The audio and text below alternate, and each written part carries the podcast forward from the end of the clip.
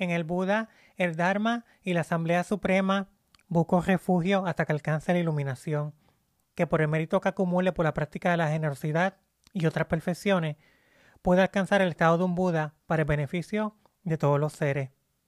En el Buda, el Dharma y la Asamblea Suprema busco refugio hasta que alcance la iluminación, que por el mérito que acumule por la práctica de la generosidad y otras perfecciones, pueda alcanzar el estado de un Buda para el beneficio de todos los seres. En el Buda, el Dharma y la Asamblea Suprema busco refugio hasta que alcance la iluminación, que por el mérito que acumule por la práctica de la generosidad y otras perfecciones, pueda alcanzar el estado de un Buda para el beneficio de todos los seres.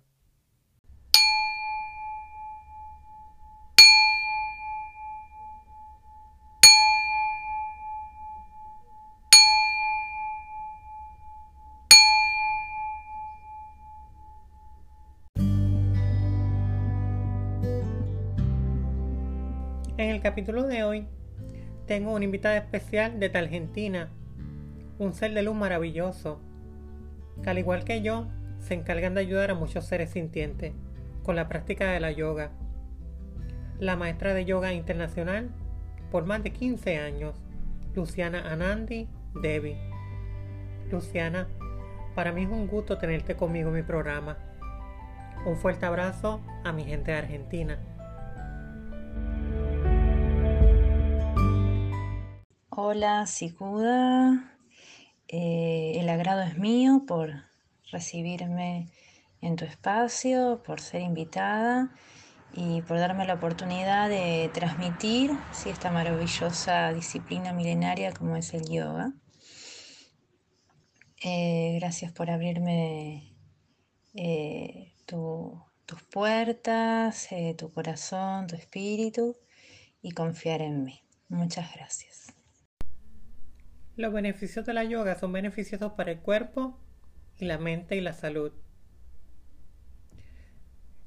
Elimina la presión arterial, ayuda a relajarte, mejora su confianza en usted mismo, elimina el estrés, mejora la coordinación, mejora la concentración, para dormir mejor, para una mente sana y un cuerpo sano, entre otras.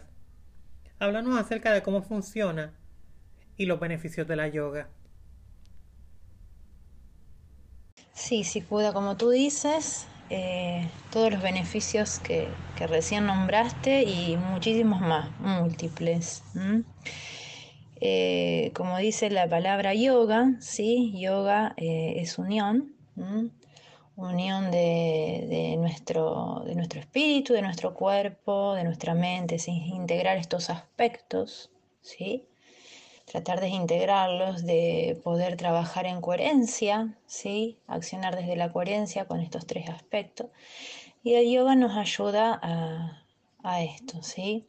a buscar esta conexión, esta integración de estos aspectos y no actuar y accionar eh, dividido en la vida diaria, que uno le cuesta eh, tener esta coherencia entre lo que piensa, siente y acciona.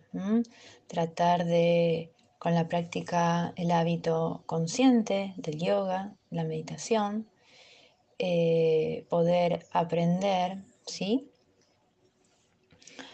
A, a, integrarnos, a accionar desde esta integración y que las y, que las emociones no nos lleven y la, y, la sensación y el sentir no nos lleven a, una acción que, que, va en contra de nuestro propio pensamiento. Es empezar ¿sí? con esta práctica a poder tener esta armonía, esta coherencia en el accionar, porque realmente lo que, lo que vale, ¿sí? Eh, lo importante es poder llevar el, yoga, como yo digo, fuera del mat, a la, a la práctica, ¿no? al diario vivir, ¿eh? a donde realmente como seres eh, humanos podemos activar nuestra espiritualidad en el diario vivir, eso es la espiritualidad, ¿no? como, uno, como uno acciona desde cada situación que nos pasa cómo, accionamos. Y bueno, yoga, la práctica yoga nos ayuda a estar más presentes, más conscientes, más plenos, más en calma, en armonía, para poder enfrentar las situaciones eh, que nos acontecen en el diario vivir. Por eso recomiendo hoy en día que las prácticas de yoga no sean fuertes, prácticas con saltos, prácticas muy intensas en donde vamos, venimos, vamos, venimos y no hay un registro, no hay una conciencia. Desde mi punto de vista, desde mi experiencia personal y con mis alumnos, yo no recomiendo hoy en día y más en Occidente, ¿sí? las prácticas muy, muy intensas, en donde uno ya está, ya viene uno con una energía agotada o de estrés, o que el cuerpo no tiene esa energía para saltos y prácticas muy de flow. Eh, entonces es recomendable prácticas eh, en donde se trabaje la respiración, en la postura o con un movimiento ¿sí? integral, muy suave, muy consciente, muy pleno en el momento, ¿sí?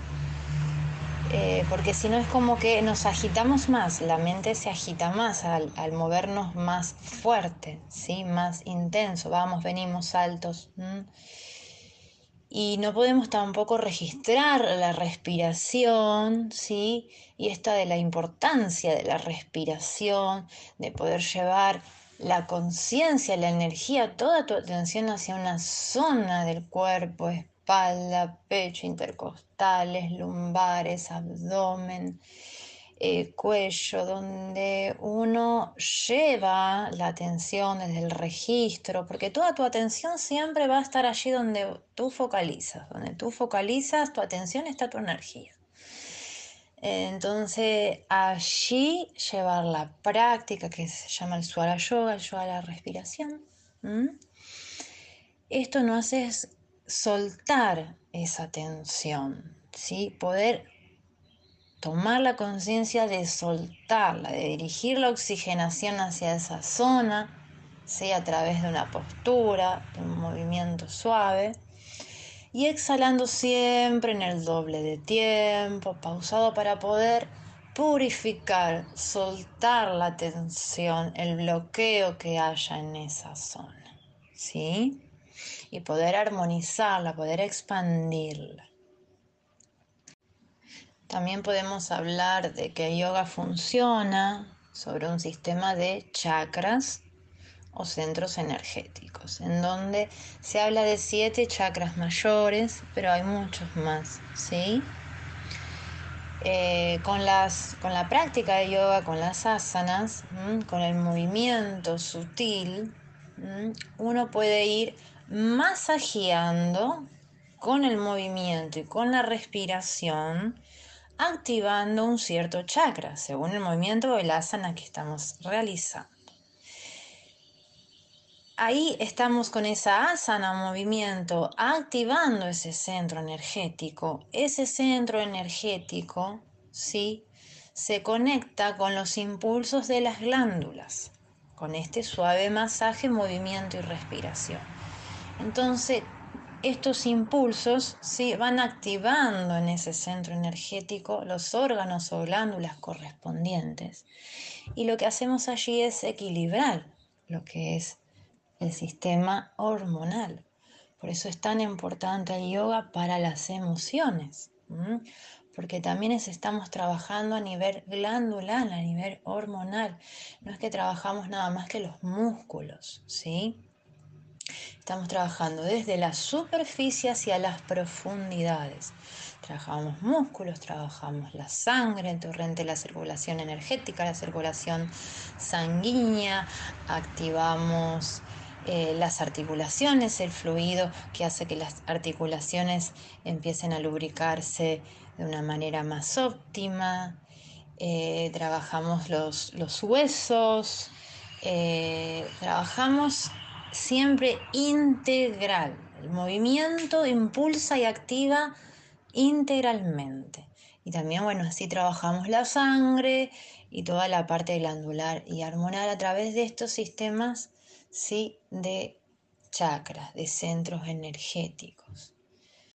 Bueno, y como te decía, que estábamos hablando del sistema de chakras, ¿sí? Entonces estamos trabajando a nivel hormonal y de órganos y de glándulas. Así que los beneficios son múltiples, ¿sí? Eh, trabajamos todos los órganos, cuando hay bueno, problemas estomacales. Eh, la confianza hacia uno mismo que me has nombrado tiene que ver con el plexo solar, ¿sí? con la propia voluntad. Entonces a través de yoga trabajamos esta propia voluntad de hacer algo por mí mismo. Eh, trabajamos, activamos a través de la respiración, que es el eje, es la base del yoga la respiración, como antes te nombraba el Swara Yoga, en donde que no puede haber yoga sin una guía de la respiración, es algo fundamental, es algo que nos conecta, es un puente la respiración entre la divinidad y, sí, y lo terrenal, así lo siento y lo veo yo. Eh, no puede estar en la práctica de yoga sin la respiración consciente y guiada, guiada hacia cada asana, hacia cada movimiento. La presión arterial, como, como me nombraste, también se equilibra ¿sí? a través de la, respiración, de diferentes prácticas de, de Yoga y de Pranayama Yoga, de control de la respiración.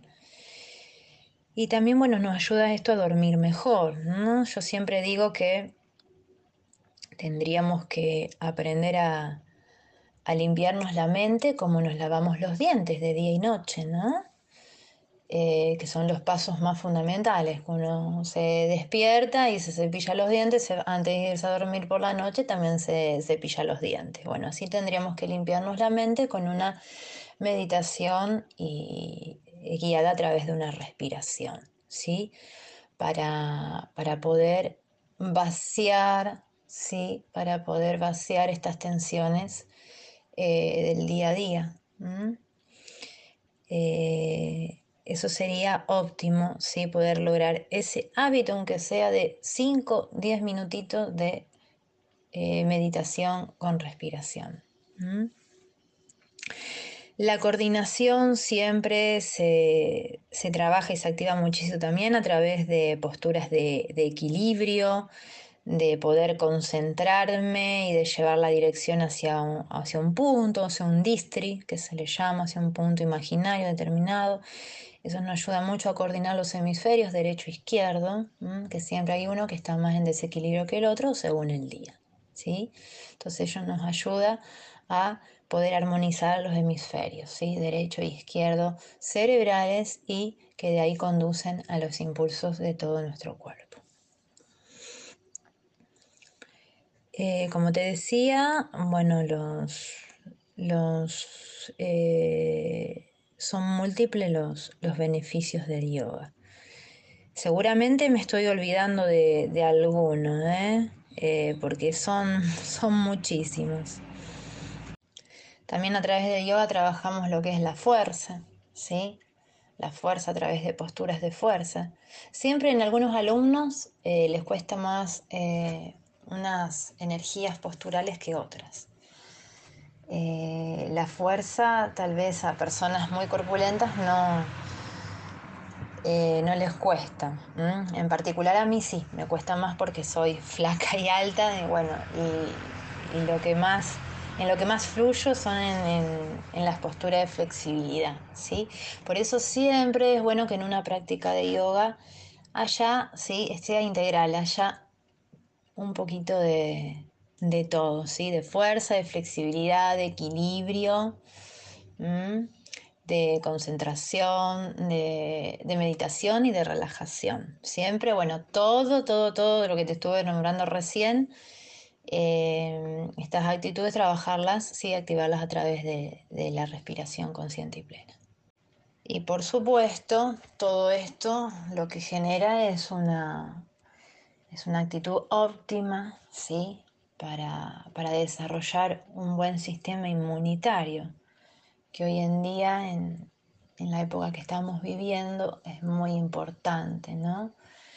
Eh, estamos muy abrumados a través de los medios, eh, con, mucha, con mucha información, sí, temerosa sobre, sobre el COVID-19, sí, y eso lo que, nos, lo que nos hace es poner la mente muy, muy estresada, de estar muy, muy en tensión, muy alerta, ¿sí? Y eso lo que nos hace es estar, eh, disminuir nuestro sistema inmunológico. El pensamiento siempre crea.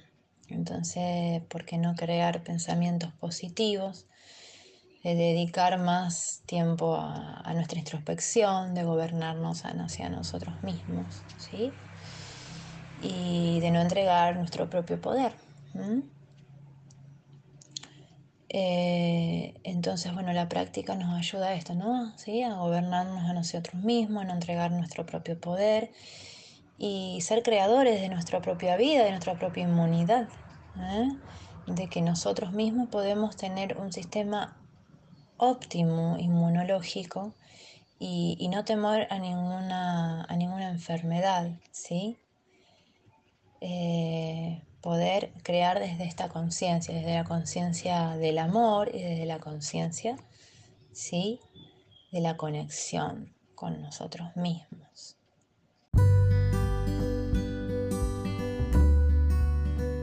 Y regresamos después de esta pausa.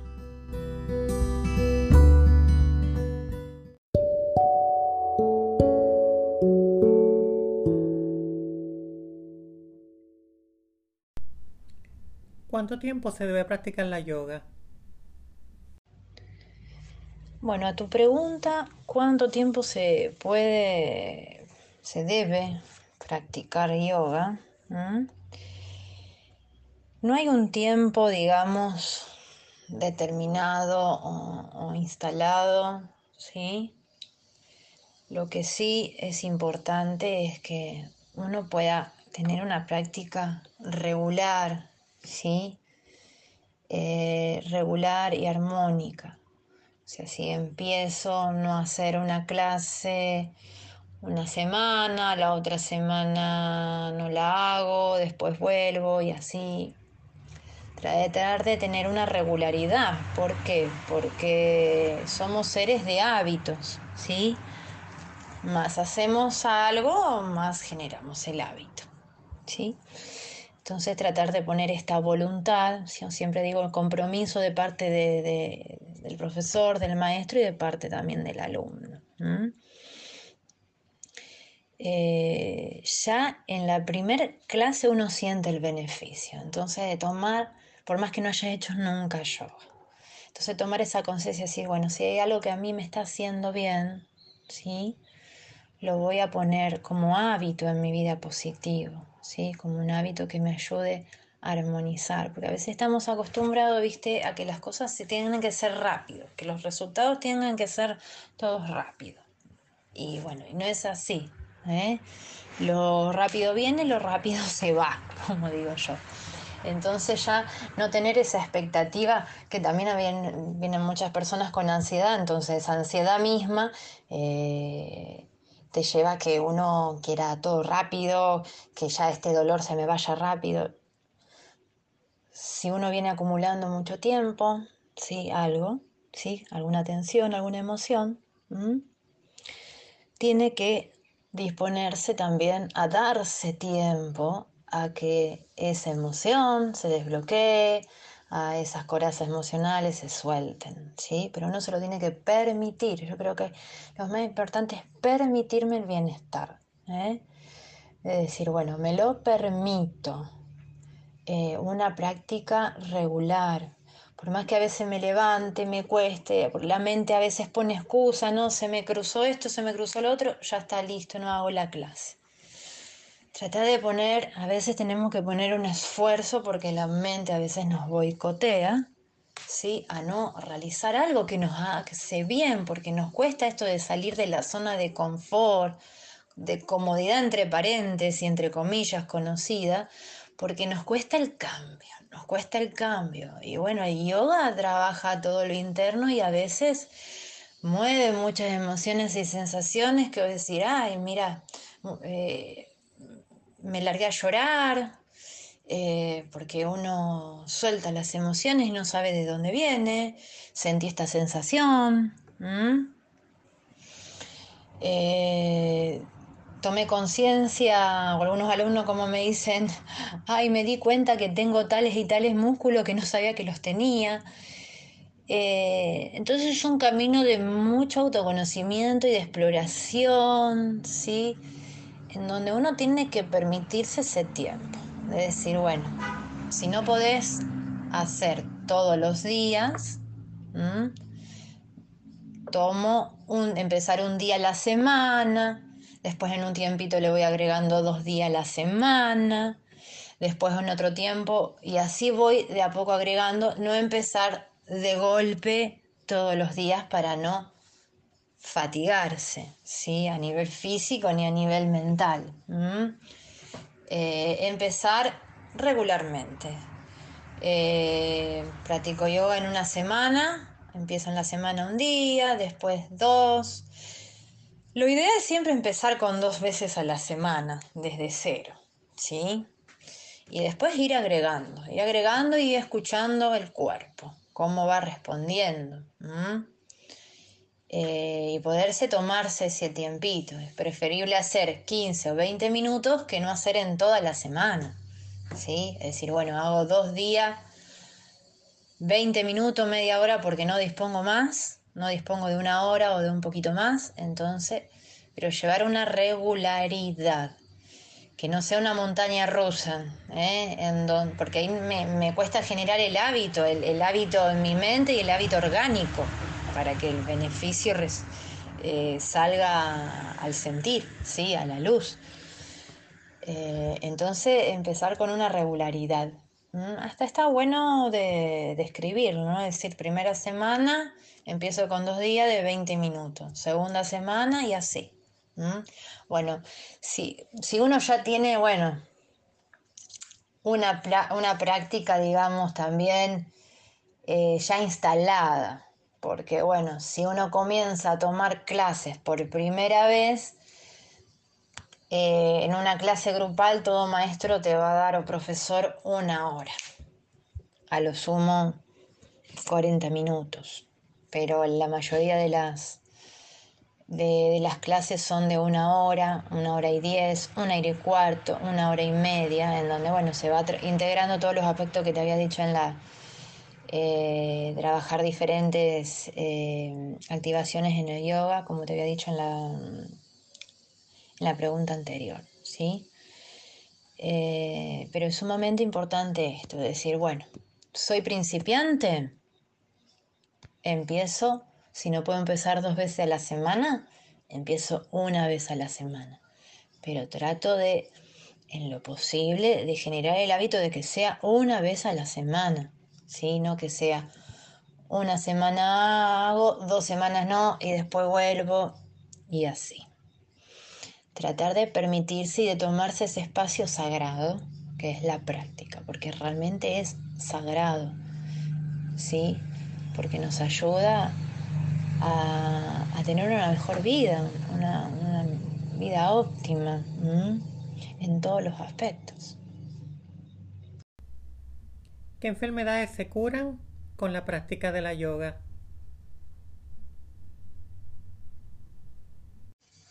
Bueno, las enfermedades si se curan o no se curan a través de la práctica de yoga es algo sumamente personal y muy particular y mucho del desarrollo y la evolución de cada ser. Mm, yo no me atrevería a decir que en todos el yoga te va a curar el asma o la artritis o las desviaciones de una columna.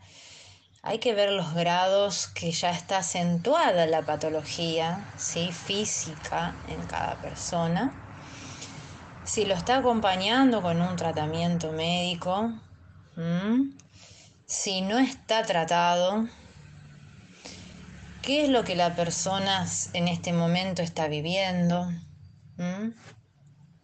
qué es lo que ha vivido, por qué se ha manifestado esta enfermedad, ¿sí? Eh, y qué está dispuesto la persona realmente a curar. Porque la curación viene de una sanación y la sanación viene de una evolución espiritual.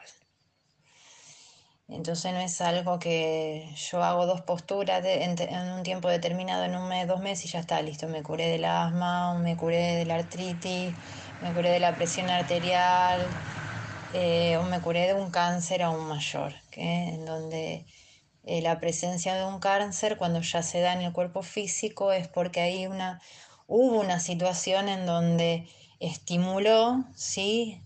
Eh, en las células un vacío, una ausencia, y ese vacío empezó a generar células a lo que le llaman ¿sí? células malignas o células que no tienen vida. ¿eh? en realidad. Entonces, en ese sector, en esa zona, en ese órgano, en esa zona corporal, se produce un vacío por una situación, un, estado de, shock, una separación, un duelo no aceptado, eh, un abuso, infinidades sí, de situaciones en donde se puede gestar un cáncer, porque es una gestación, un cáncer.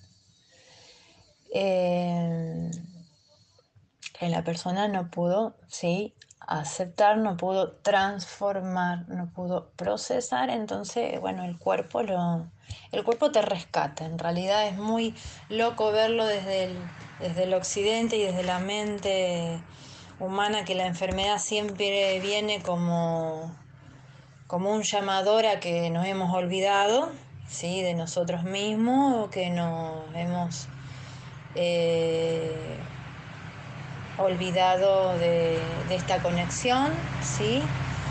O viene a ser como un detonante, ¿sí? Un llamador de eh, hay algo que tenés que transformar, hay algo que tenés que cambiar de raíz en tu vida. Eh, cuando ya se instala en enfermedad física, porque también hay malestares, bueno, los malestares a veces van y vienen.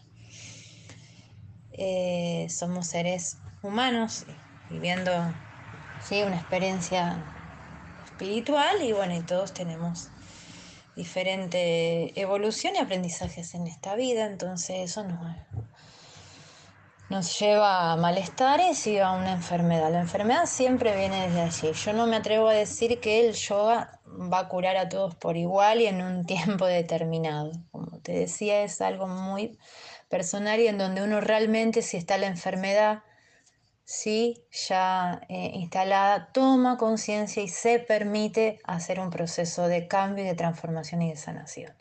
Ahí sí el yoga te puede llegar a curar. Eh, sí, se puede leer que hay gente que se ha curado de asma por trabajar una buena respiración consciente. Eh, hay gente que se ha curado, como te decía, hasta de un cáncer.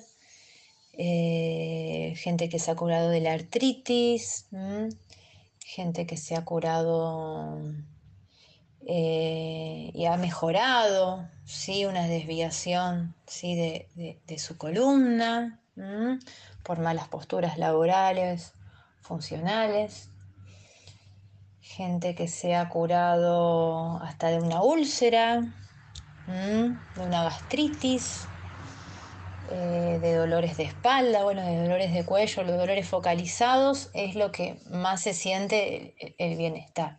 Una enfermedad ya bien instalada, o, la diabetes también, gente que se ha curado de la diabetes, pero siempre recomiendo, o sea, que el yoga sea, eh, que sea un tratamiento integral, ¿no? Que, que vaya complementado a una buena dieta, ¿sí?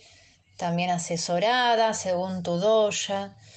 Bueno, en, la medicina, en la medicina de la India, en el hinduismo está la Ayurveda, en donde nosotros eh, tenemos un, doya en particular que nacemos, ¿sí? son tres doyas. eh, pita kafa, ¿sí? Y, y bata, en donde estos tres doyas siempre hay uno de, base en el que nacemos que nos, que nos dispone más. Entonces a través también de la medicina ayurvédica nos podemos ayudar, ¿sí? con una buena dieta, con hierbos, también a equilibrar la salud. Em, o bueno, o una dieta, algunos no hacen una dieta ayurvédica, otros implementan otros tipos de dieta. Pero es importante también a través de cómo yo me nutro en todos los aspectos para tener una buena salud y también curarme de una enfermedad. ¿eh? ¿Qué es lo que yo estoy nutriendo a través de mi boca? ¿Qué es lo que yo estoy nutriendo a través de mis sentidos? ¿Qué es lo que yo elijo ver? ¿Qué es lo que yo elijo leer? ¿Qué es lo que yo elijo escuchar como música o como sonidos? Eh, ¿Qué es lo que yo realizo con mis manos? ¿Eh? Si violento con mis manos, si abrazo o abrazo o acaricio o me acaricio. Eh, qué es lo que elijo ver, yo si escenas de violencia o, mandalas o pintar mandalas, todo lo que sí te lleve a una armonización integral. ¿Qué es lo que yo elijo también escuchar? Si pongo el límite, si no lo pongo, si digo, no, hasta acá llegué con esta persona y expreso lo que yo no quiero, lo que no me gustó, ¿sí? en lugar de mm, mm, tragármelo, ¿sí? de buena manera, pero lo expreso, ¿sí? lo digo. Eh, ¿Qué elijo yo también decir con mis labios? ¿sí? Si me expreso desde el amor, si me expreso desde la intolerancia, si me expreso desde el rencor, esto tiene mucho que ver en la sanación, en la curación de una enfermedad. ¿eh? No es nada más eh, eh, obsesionarme ¿sí? con, una, con una dieta estricta, con una práctica de asanas estrictas, sino es como que me tengo que curar en forma integral. ¿sí? El yoga te ayuda precisamente ¿sí? a tomar conciencia de tu desconexión. Por eso vino la enfermedad. Es volver a, a vos, ¿sí? Es volver a pasar a, volver a pasar por esa vida que uno en un momento ausentó, desvitalizó, ¿sí? Eh, volver a, conectar con, con la esencia. Y a veces conectar con la esencia y con mi mundo interior no es, eh, como yo digo, pisar sobre pétalos de rosa, a veces no es muy cómodo, sin embargo es necesario, sí, hacerlo para poder verme, sí, observarme, sí, de dónde vino esa enfermedad, ¿sí? Desde qué desarmonía vino, desde qué ausencia, desde qué desconexión vino, desde qué negación vino, ¿sí? Así que sí, el yoga nos puede ayudar, ayudar, sí, a curar, a sanar una enfermedad, siempre que uno se lo permita, ¿sí? Y y que tenga la voluntad de llevarlo, como te dije en, en, las, en la pregunta anterior, de poder permitírselo y llevar una, práctica diaria.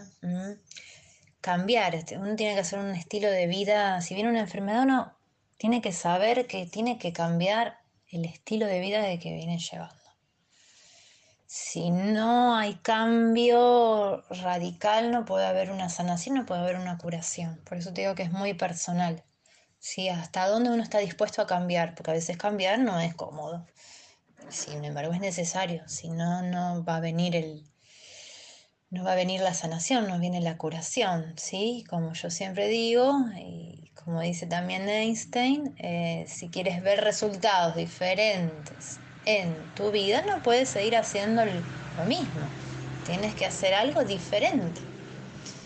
Eh, entonces, bueno, es una es algo eh, de predisposición, ¿sí? de decisión y de elegirme, amarme, conectarme, ¿sí? para poder sanar a través del yoga. ¿Qué se siente al realizar la yoga? Qué linda pregunta, Siguda. ¿Qué se siente al realizar la práctica de yoga? Porque realmente es donde nos abocamos, ¿no?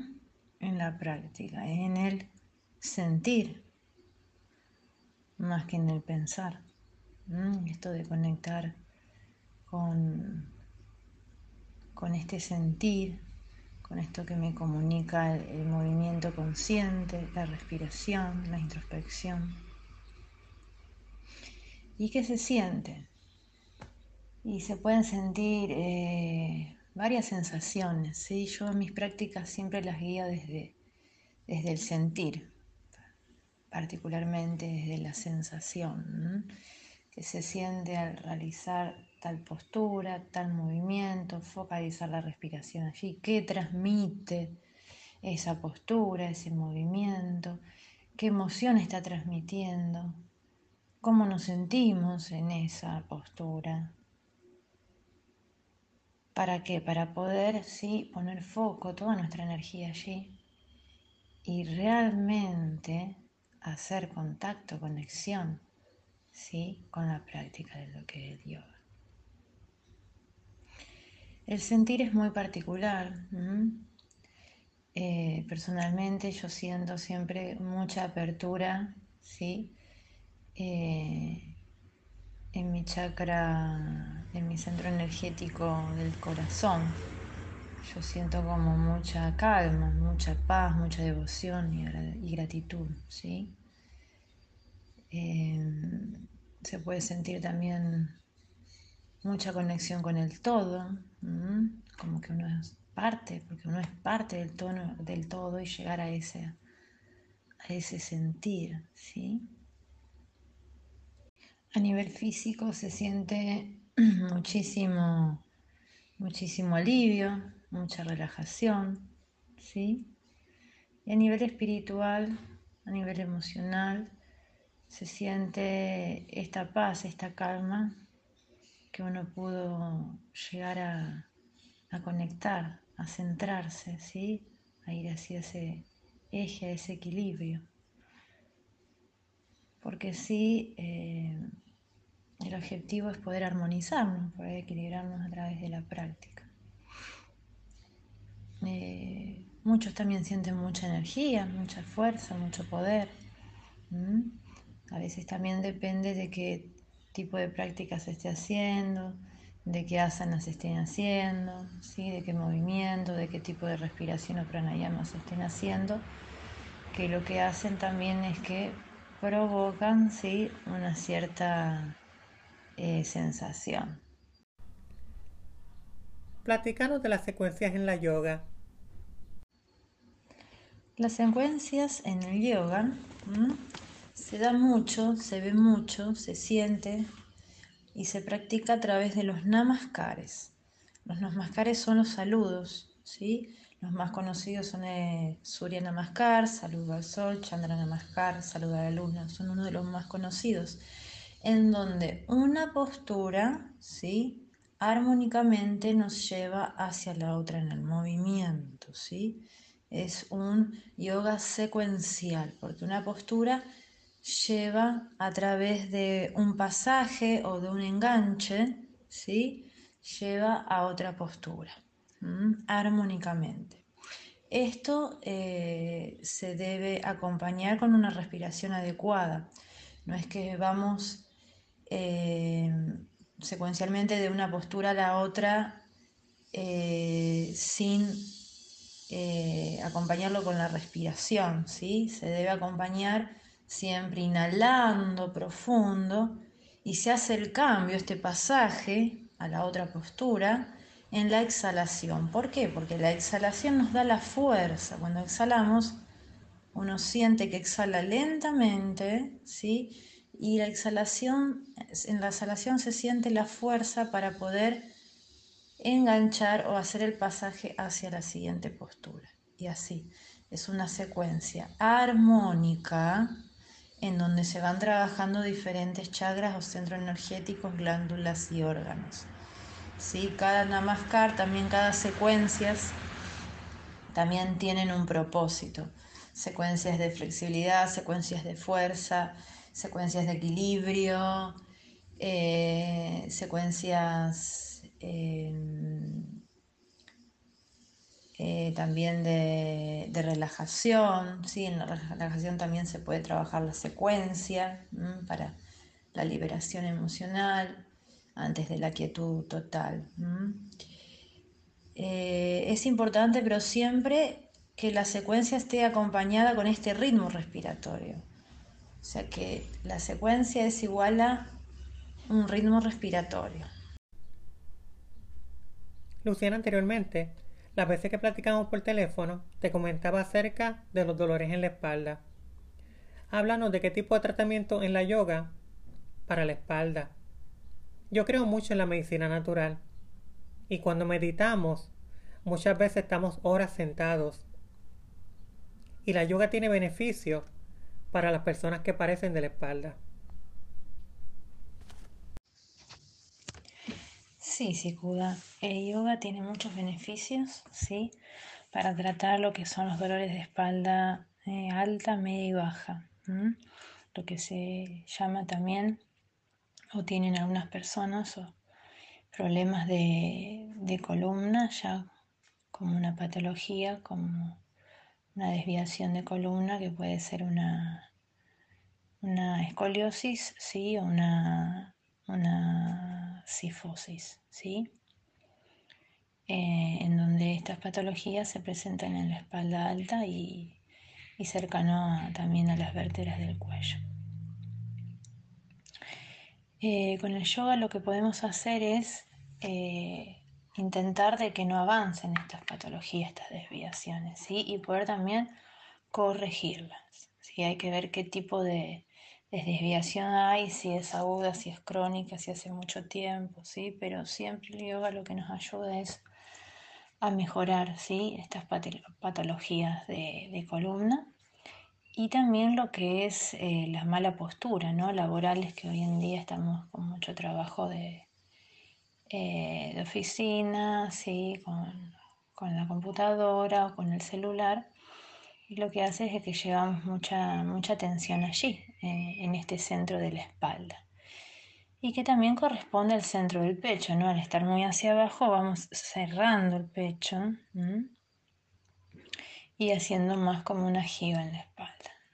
Entonces lo que nos ayuda eh, el yoga es a mejorar la postura, tanto lo que es eh, en patología como malas posturas funcionales o laborales.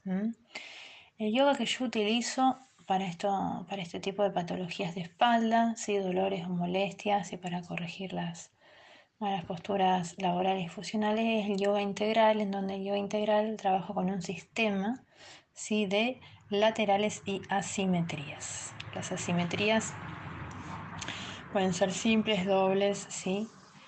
Y lo que hacemos en diferentes posturas, ¿sí? Suponete postura de lo que llamamos la pinza, ¿sí? Marcar laterales y también se pueden marcar, o en el gato, ¿sí? La postura del gato, también marcar laterales y marcar asimetrías de manos, de rodillas, de brazos, piernas, en diferentes posturas podemos ir marcando la lateralización y la asimetría y esto lo que nos ayuda es a corregir y a soltar lo que le llamamos la coraza emocional, ¿no? que la coraza emocional se aloja en este centro ¿no? cardíaco que también corresponde al chakra eh, del centro cardíaco, al, al, corazón, a los sentimientos, en donde llevamos mucha carga en la espalda, demasiada responsabilidad eh, adquirida, eh, la angustia, lo que es la ansiedad, todo se instala en pecho y espalda. Entonces lo que hacemos con esta sistema ¿sí? integral de asimetrías y laterales es desbloquear esta zona, con estos movimientos siempre acompañado, como soy muy reiterativa con el tema del Swarayava, con la respiración, para poder ir soltando eh, esta tensión que se aloja allí a nivel de coraza emocional y que se siente a nivel físico con contracturas o con malas posturas o hasta llegar a tener una patología como te nombraba anteriormente. Eh, entonces lo que recomiendo es este sistema, ¿no? Recomiendo más este sistema de lateralización y asimetrías, que tiene mucho beneficio, lo vi y lo sigo viendo en mis alumnos la sensación de alivio, de apertura en el pecho, de relajación en la espalda y hasta que ellos se sienten hasta más con el pecho abierto y la espalda ¿sí? más alineada, ¿sí?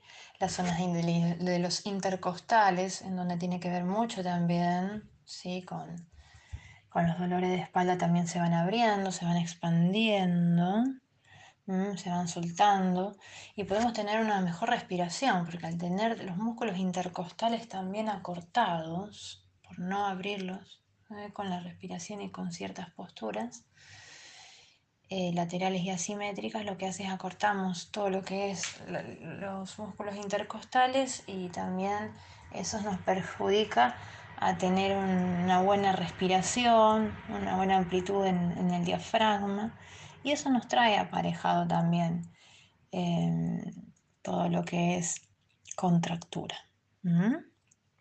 A nivel de espalda alta y, a nivel de cuello. Así que, y como vos me decías también en la pregunta, que sí, que pasamos a veces también mucho tiempo meditando, ¿sí? Eh, la postura de meditación siempre es una postura de sentado, en donde a veces eh, no la podemos llegar a sostener demasiado tiempo por una cuestión de que nos empieza a molestar la espalda, precisamente, ¿sí? Entonces así, ahí es como que ya cortamos el sentido de la meditación, la conexión con la meditación, porque empieza, ¿sí? A detonarse este dolor en la espalda. Así que yo siempre recomiendo que antes de sentarnos a meditar, en postura de meditación de sentado, hagamos unas, eh, posturas de, gato, eh, de flexibilidad de columna, de oxigenación de columna, en, laterales y en asimetrías, tener un trabajo corporal ¿sí? antes de sentarnos directamente a meditar. ¿Para qué? Para que todo este centro energético se vaya abriendo, se vaya desbloqueando, se vaya relajando y prepararnos para una postura y un tiempito más que podamos prolongar la meditación. Si hay mucho dolor de espalda ya desde base, desde ya de por sí, de que estoy en lo cotidiano y a mí me duele la espalda, se recomienda empezar la meditación, ¿sí? En una silla de sentados, podemos lograrla también, ¿sí? Eh, lo importante es estar siempre con la columna alineada, también en la silla, ¿sí? Eh, y tener los pies los pies también, que no estén las piernas cruzadas, que los pies también estén alineados los talones a las rodillas para que haya una buena alineación. Y podemos empezar a meditar en la silla. Si nunca meditamos, si nos eh, meditamos y me empieza a doler la espalda y no me puedo concentrar, ir de a poco, progresivamente, siempre respetando y escuchando el cuerpo, eh, para no dañarlo, ¿sí? Porque a veces eh, supe de personas que estuvieron en postura de meditación, sí, demasiado tiempo, postura de loto, que ya sabrás que es una postura bastante intensa, sí, en meditación, eh, y han terminado con desgarros, con desgarro de, de, piernas o tobillos, sí, entonces como que todo siempre es mucho respeto al cuerpo, progresivo, ir buscando el complemento, la alternativa porque no somos seres en el occidente en donde tenemos la cultura de sentarnos en el suelo, como en Oriente, que se sientan ellos en el suelo a, hacer sus actividades o, lo cotidiano en el suelo, ¿sí? a comer en el suelo. Entonces nuestro cuerpo no está programado y habituado para, para de repente estar mucho tiempo meditando en el suelo. Después de a poquito ahí la persona que empieza a usar la silla puede empezar de a poco a meditar en el suelo, con el apoyo de la pared, ¿sí? Y así, progresivamente, progresivamente. ¿Cómo es un día de Luciana? ¿Cómo lo comienzas? Qué linda pregunta. ¿Cómo comienzo el día? Bien.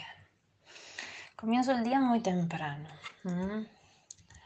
Me despierto diariamente, de lunes a viernes, eh, a las 7 de la mañana. De allí me estiro, sacudo mis manos, mis pies en la, en la cama. Antes de sentarme me siento me hago movimientos de flexibilización de mi columna, higienización mientras respiro. Eh, hago unos estiramientos de brazos, de piernas. Eh, me hago mis automasajes de, de cuello, ¿sí? Algunos movimientos de, de posturas de rostro, ¿sí? de yoga para el rostro. Y me hago unos toquecitos de estimulación, ¿sí? de, toques con las manos, ¿sí? Con, los nudillos de las manos y con las yemas de los dedos. Me hago toques en diferentes puntos también del rostro y del cuerpo, un tapping. Eh, y así comienzo. Después, bueno, voy hacia el baño, bueno, me visto todo, voy al baño. Esto me lleva más o menos estos estiramientos y estas activaciones, este tapping y estiramientos de yoga en la cama, ¿eh? no me levanto rápido. Me llega más o menos como 15 a 20 minutos, una cosa sencilla. Eh, luego voy al baño, eh, me aseo el rostro, ¿sí? Y antes de hacerme los dientes me hago la limpieza de la lengua, ¿sí? que es el cría para limpiar la lengua. Los crías son limpiezas, purificaciones corporales que se hacen en el yoga, en el yoga de la Ayurveda. Eh, lo tengo de hace muchos, muchos años de jovencita ya, este hábito de limpiarme la lengua, que al limpiarse la lengua uno saca, barre todas las toxinas eh, que se pueden acumular mientras uno duerme, bacterias, toxinas, que se acumulan durante la, madrugada, ¿sí? durante la noche, durante el descanso. ¿Para qué? Para no tragarse esto que está allí en la lengua, porque va directamente a las vísceras de los órganos. ¿sí? De allí me cepillo los dientes, ¿sí? Eh, bueno, quillo este se puede hacer con una cucharita chiquita de metal, ¿eh? saco la lengua y se va raspando, ¿sí? Y se va enjuagando. Eh, la cucharita de metal. Vienen unos eh, limpiadores especiales de, lengua, pero bueno, no son muy fáciles de encontrarlos, ¿sí? de hallarlos. Luego, antes del desayuno, me tomo un vaso de agua tibia. No tiene que ser ni muy fría, ni muy caliente, caliente, ni helada de la heladera, ni natural. Tibiecita, con una pizquita de bicarbonato de sodio. ¿sí? para alcalinizar. Y después de ahí al ratito, em, si tengo una clase temprano, no desayuno. Doy la clase así ya hidratada con, el vasito y la pizquita de carbonato de sodio. Y si no, al rato desayuno con, licuados de, semillas, ¿sí? avena y fruta y consumo frutos secos. después a media mañana, si, si tengo apetito, si me agarra hambre, consumo unas, unas tostadas o unas galletitas y siempre con mi té de jengibre, que a veces jengibre soy y a veces le pongo limón, según. Voy viendo, voy sintiendo y escuchando mi cuerpo también. Pero consumo mucho jengibre, ¿eh? té de jengibre, sí, que es... Eh, que es inmunitario y es también eh, descongestivo intestinal. Y ahí voy arrancando, voy arrancando mi día, ¿sí? A veces si tengo, si tengo que dar clases, doy clases, si no tengo que dar clases, me hago, prolongo haciendo una práctica ya en, el mat propio de, de, yoga, una rutina que tengo, que tengo armada. Eh, que me lleva también 30 minutos a 40. Y bueno, después comienzo el día, ¿sí? Tengo niños, así que a veces los tengo que llevar al colegio, a veces tengo que dar clases, a veces tengo que dar consultas. Eh, por la, bueno, por el mediodía tengo que, cocinar como toda mamá. Em, a veces trato de, descansar, ¿sí? de dormir lo que se le llama una siesta, ¿sí? cuando puedo. Eh, descanso. Y a la tarde sigo dando clases, teniendo consultas también. Eh, y bueno, después estoy con mis niños, con, sus, con sus tareas, atendiéndolos. Eh, también con mi pareja, dialogando. Llega también la noche, también, bueno, hay que cocinar. Y, bueno, y trato también de meditar, ¿sí? Antes de irme a dormir, siempre hacer una meditación con, respiración, ¿sí? Y unas respiraciones que yo hago de liberación emocional para poder soltar eh, la tensión, ¿sí? De, diaria. Como te decía anteriormente, eh, en, otra, en otra pregunta anterior, no recuerdo cuál, siempre esto con de cómo nos limpiamos los dientes, también de limpiarnos la mente, ¿no? Al, comenzar y al terminar el día, para poder tener un mejor descanso, porque a veces nos vamos directamente a dormir con preocupaciones o con pensamientos, con ideas, y eso sigue dando vuelta y uno está en la cama acostado dando vuelta y tensiona y tensiona y bueno, eso nos va tensionando, ¿no? Lo que todo el, sistema nervioso queda, está muy activo todavía y, bueno, y entonces no descansamos bien y después al otro día lo sentimos al cuerpo, nos levantamos con contracturas en la mandíbula, en la boca, en la espalda, las manos tensas, los pies tensos, ¿eh? que está relacionado directamente el ácido láctico con, con el estrés, ¿no? Entonces Em, es importante también tomar un vaso de agua o un tecito. Yo tomo té de manzanilla ¿sí? antes de irme a dormir. Y después una meditación sencilla, no tiene que ser porque extensa. Y que mejor que todo siempre sea guiada, ¿sí? para que la mente no, no retorne a pensamientos recurrentes o se disperse. Entonces, si es una meditación guiada, sí, es mejor, uno está más atento y más relajado a la guía. Em, bueno, eso es mi, día, digamos, en la mayoría de los días, ¿sí? Después siempre hay otros sucesos en donde uno tiene que ir, venir, viajar eh, y realizar otras, otras actividades. Pero bueno, es importante el mensaje este, ¿no? De, levantarse con una conciencia no rápido levantarse y, subo de la cama rápido. Siempre es bueno sí, estirarse, ir hacia un costadito y desde ahí sentarme, no levantarme de frente para no, para que mi columna no, no haga fuerza y bueno, y poder tener un mejor descanso por la noche y tratar de, de meditar, ¿no? Y bueno, yo siempre tomo estas infusiones como como expliqué eh, anteriormente, para que también, bueno, aporten y ayuden. Muchas personas confunden la meditación con la yoga. Suelen ir de la mano, pero son distintas. Yo diría, Sikuda, que van de la mano. Eh, se diferencian, sí, en algo, pero para mí van totalmente de la mano, van integradas. Es como que una no puede dejar de estar con la otra. ¿sí? Yo no puedo hacer yoga si no es desde la meditación y no puedo hacer meditación si no es desde el yoga.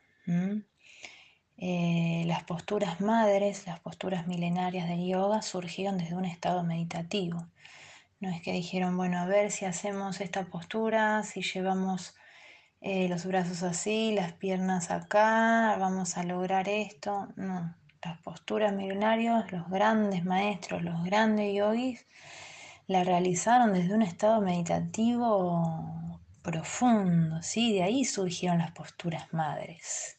Y desde las posturas madres surgieron las parciales y todas las, em, las secuencias y, las posturas también variantes, ¿sí? Pero las posturas madres de la Hatha Yoga, ¿sí?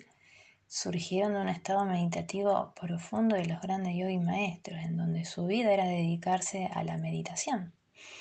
¿sí? Su vida pasaba por la meditación y de ahí surgieron las posturas madres. Eh, para mí no existe un yoga o dar un yoga cuando eh, no es desde este objetivo, no es desde esta conciencia meditativa.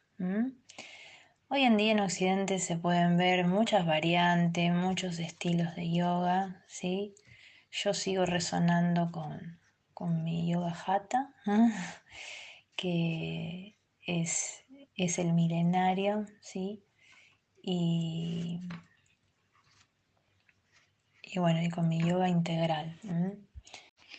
Por eso es sumamente importante, tanto para el alumno como para un profesor, ¿sí?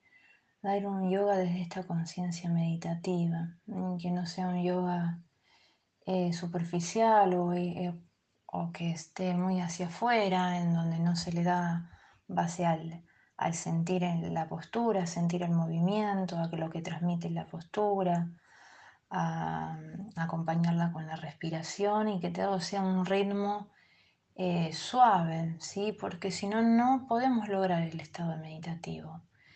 Eh, vamos a estar solamente moviendo el cuerpo secuencialmente de aquí para allá pero vamos a, no nos vamos a poder conectar con, este movimiento meditativo, que es eh, el yoga. Eh, y para mí van totalmente de la mano porque para preparar el cuerpo, como te decía anteriormente, para una meditación profunda, es importante hacer una práctica de, asanas y, de movimiento corporal eh, desde el yoga para poder preparar el cuerpo y la mente, ya que esté más oxigenada la mente, eh, que esté más el cuerpo eh, flexible, ya más activado, más relajado, para prepararlo para la meditación.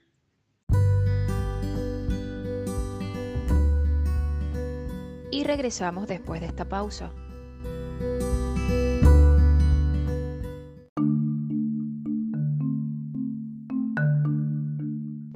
Para donaciones y apoyar mi podcast, puedes encontrar el enlace en la descripción del episodio. Puedes seguirme en Instagram y Facebook como Sicuda. Luciana, en las redes sociales nos dejaron unas preguntitas para ser contestadas. La primera dice, tengo dolor de cabeza, ¿puede ayudarme? Sí, totalmente, un sí a esta pregunta.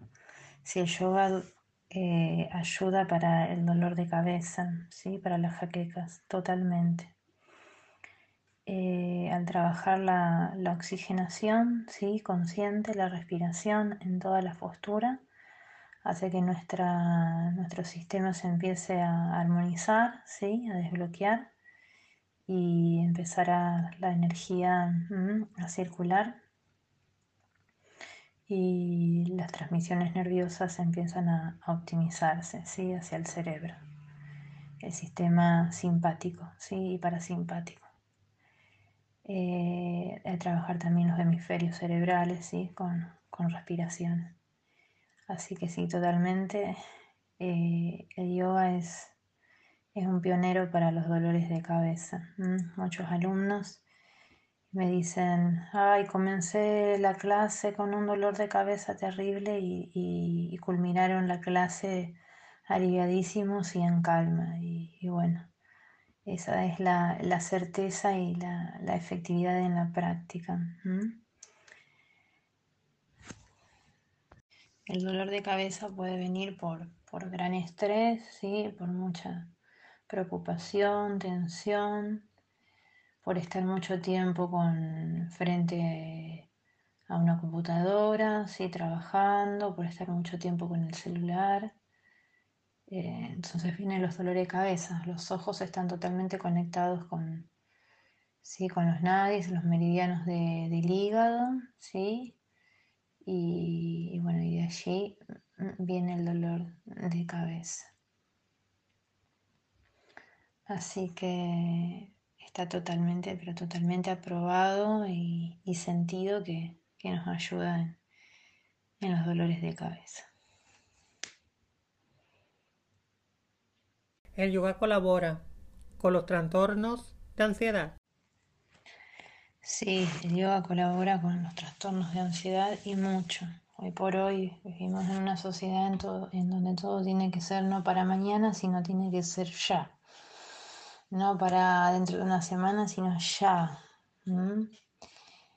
Eh, entonces eso genera muchísima ansiedad. Y es ahí donde después vienen también los dolores de cabeza, ¿no? Porque como que queremos todo rápido, no lo meditamos, no lo reflexionamos, no nos damos, no permitimos ese tiempo.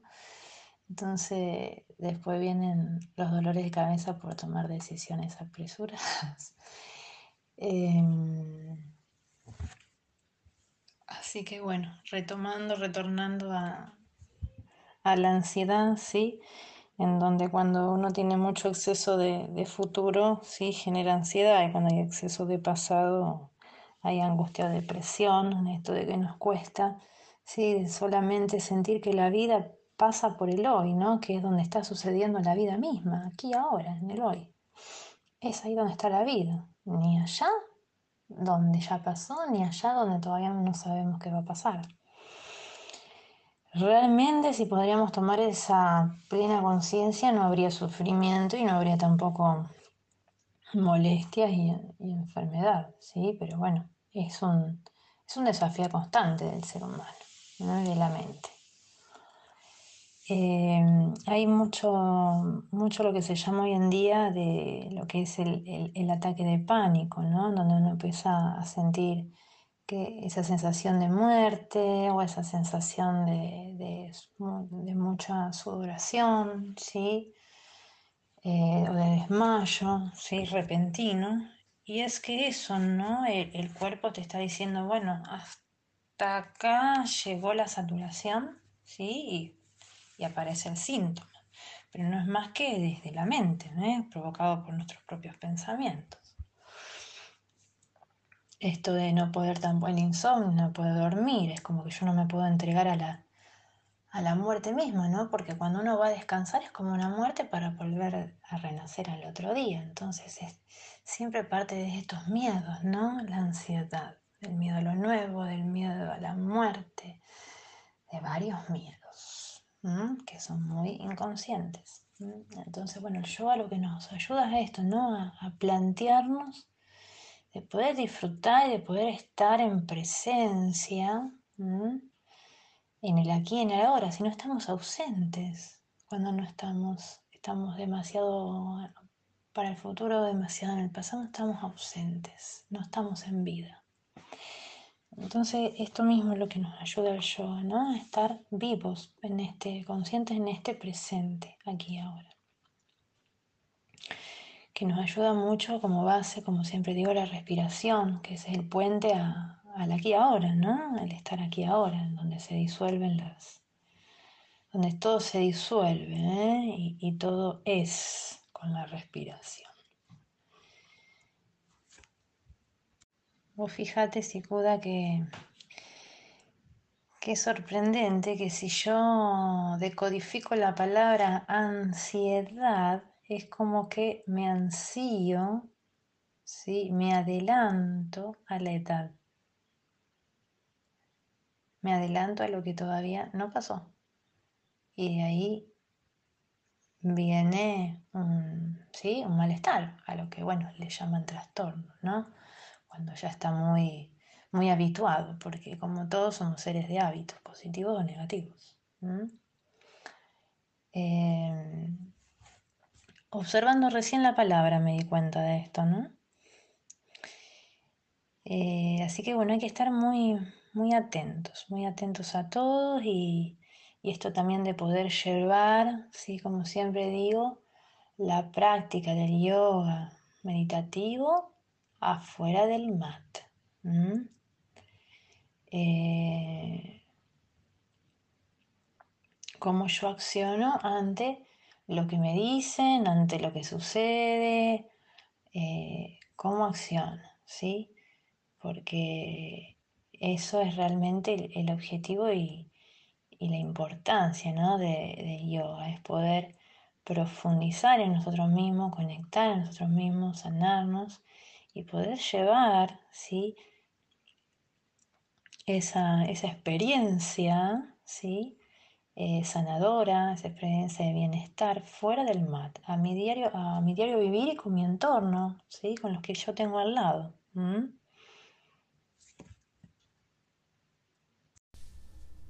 Luciana Nandi Devi, ha sido un gran honor tenerte en mi programa y compartir conocimientos conmigo y con todos mis oyentes, los que siempre escuchan mi programa. Muchas gracias infinitas, Luciana.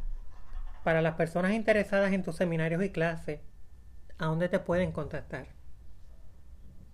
El honor, Sikuda, es mío, sí, por darme la, oportunidad de compartir este espacio contigo y con todos los oyentes, porque de eso se trata de compartir. Me hace muy muy feliz, me pone muy contenta esta propuesta eh, que, me has hecho, que me has invitado a tu programa. Y bueno, ahora a no estar ansiosos al 15 de marzo, en donde va a salir el, eh, ¿no? Em, así que bueno, muchísimas gracias, mucha luz, muchas bendiciones, un abrazo enorme y me pueden contactar para mis clases online, para mis seminarios, a mi cuenta de Instagram que es arroba Luciana Anandi todos juntos se escriben. Y ahí directamente entran a la página y también em, eh, hay, un, hay un enlace en donde los lleva a conectarse directamente eh, a comunicarse por directo, por privado conmigo por WhatsApp. Muchas gracias, Siguda. Realmente muchas gracias.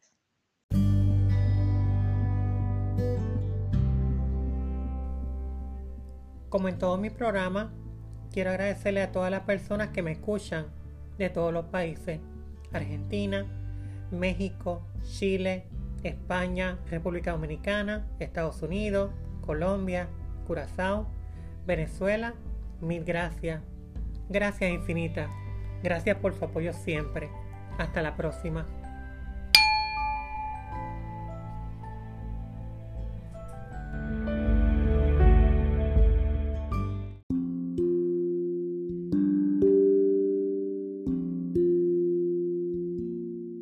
Para apoyar mi podcast con tus donaciones, puedes encontrar el enlace en la descripción de cada capítulo.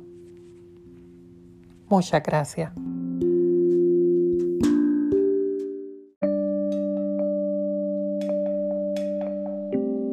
Sikuda, Budismo en español. Todos los derechos reservados.